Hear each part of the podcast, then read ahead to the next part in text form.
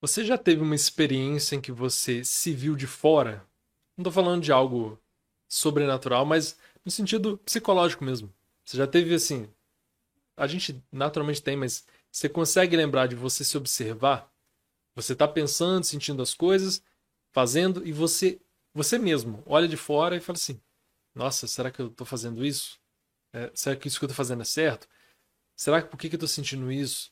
Ou será que o que está acontecendo. Entende? Isso é, é, um eu observador. Que a gente tem essa função, essa metacognição, que é eu penso, só que ao mesmo tempo eu posso pensar sobre o que eu estou pensando. Então eu faço coisas, ao mesmo tempo eu me olho fazendo coisas. Isso é muito doido, ser humano, porque assim, isso dá uma, um poder para nossa para nossa mente assim, incrível. E a gente não, não valoriza, a gente não pensa nisso, na real. Mas, por exemplo, você pensar um animal que ele não tem o, um eu observador. Ele está imerso na natureza. Ele pode não ter nem a ideia de eu. Ele é simplesmente assim. Ele está focado no mundo e ele age no mundo. E ele sente o mundo. Então ele está muito mais imerso no mundo.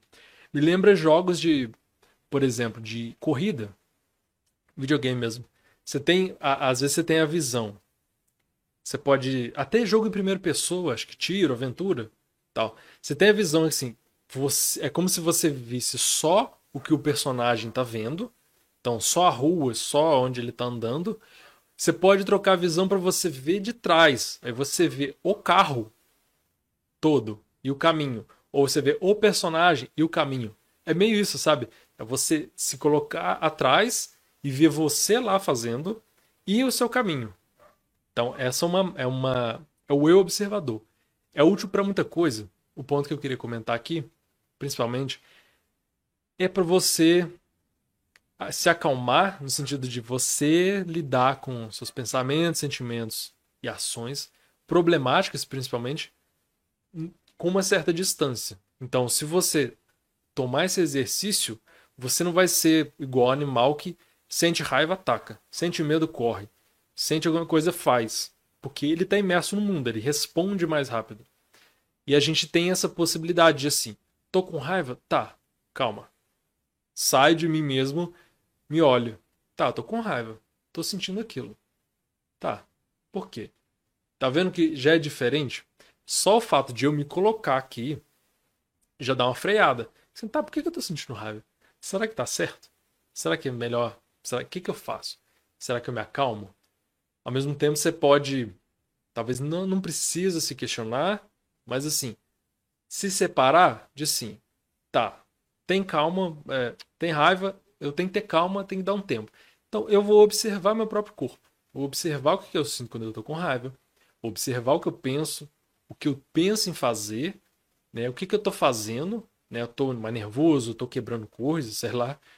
Então, eu estou olhando de fora e estou me observando. E aí eu tento fazer esse exercício de separar e ver o que está acontecendo e tentar não ser tão reativo.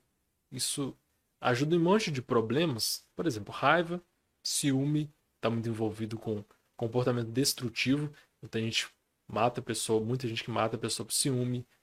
Então você se olha de fora, você não é mais o, o o bicho que está focado naquilo ali, só na ação. Você está avaliando. E esse é um freio, porque você pode criar né, uma observação e também um diálogo interno entre você e você mesmo. E até em nível cerebral mesmo você tem isso, que por exemplo, a raiva, uma emoção intensa, vai ter uma ativação grande da amígdala, que é uma partinha que está no meio do cérebro. Essa questão mais de raciocínio abstrato, essa questão mais mais humana, digamos assim, mais sofisticada, um pensamento mais, de, mais complicado, mais complexo, está mais no córtex pré-frontal. Então, quando você ativa isso, o córtex pré-frontal pode inibir a ativação da amígdala.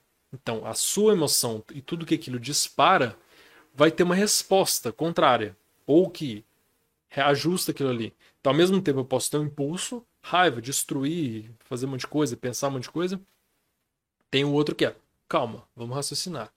Então eu crio um, um equilíbrio maior. Então eu sou. Porque, na verdade, o eu, o eu é um monte de processo. Então, eu sou o cara que pensa, que tá com raiva, o cara que observa o eu. Eu sou tudo isso. Porque eu sou um monte de processo do cérebro que eu vem a minha consciência eu chamo de eu. Então, se eu não tiver o eu observador, espero que não esteja ficando muito louco o assunto. Se eu não tiver, se eu tiver o eu imerso, que só pensa e, e não, não se afasta de mim mesmo, eu, eu sou só aquele processo. Agora, se eu tenho outro, eu coloco um processo na equação. Tá, eu tô com raiva, eu tendo a fazer isso, mas tá aqui. Tem um outro eu que tá assim. Cara, calma aí. Vamos devagar, pensa melhor. Então, entende? Que eu tenho um diálogo. É tipo você ter um cara que, sei lá, quer matar alguém e um policial que vai barrar. Não, calma, cara. Vamos esfriar a cabeça. Entende? Você instala uma nova parte em você. Vai ser tudo você, mas são formas diferentes, são eus diferentes que você pode usar. O que, que você achou? Essa parte final ficou complexa demais? Posso tentar explicar melhor. E você já pensou nisso? O que, que você acha? Comenta aí. Abraço.